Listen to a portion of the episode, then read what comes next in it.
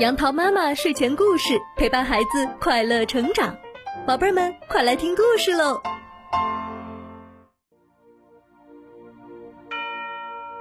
嗨，小朋友们，听了上一个故事，相信你们都记住了二月二的春龙节。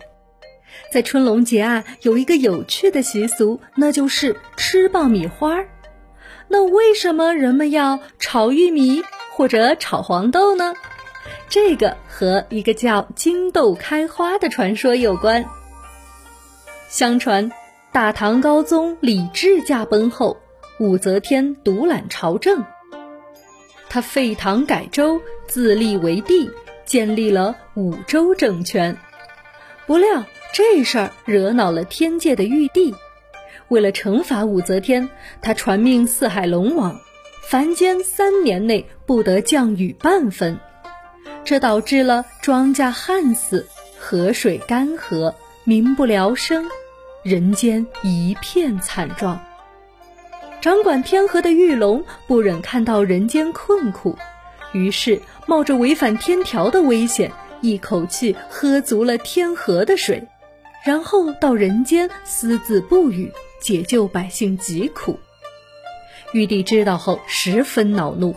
便下令让太白金星将玉龙打入凡间，压在一座大山之下受苦，还在山前立了一块石碑，上面写着：“玉龙行雨犯天规，应受人间千秋罪。若想重上凌霄殿，除非金豆开花时”的字样。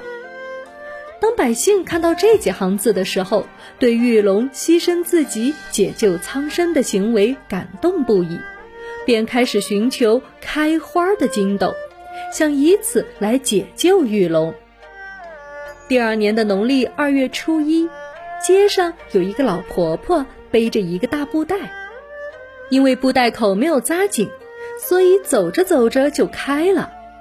随之，金黄色的玉米粒撒了一地，周围的百姓围上去都十分高兴，因为这金黄色的玉米粒看上去多么像金豆啊！如果把它放在炒锅里，不就能爆出金花了吗？于是，百姓们自发组织，家家户户爆玉米花。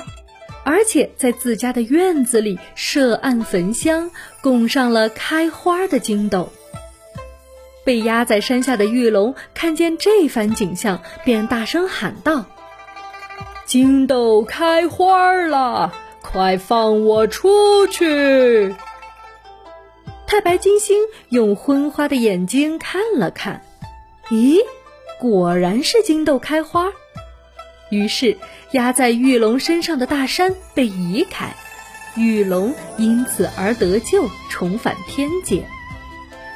从此以后，每年农历二月二炒玉米或者炒黄豆，就演变成了一种习俗，流传至今。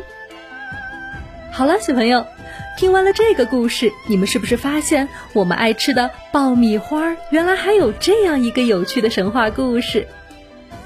不过如今啊，在二月二春龙节的这一天，人们还有一种习俗，那就是理发。因为民间有句谚语说：“二月二剃龙头，一年都有精神头。”所以每逢农历二月二的时候，每家理发店都是顾客盈门，生意兴隆。不知道小朋友，你有没有在二月二龙抬头的这一天剪过头发呢？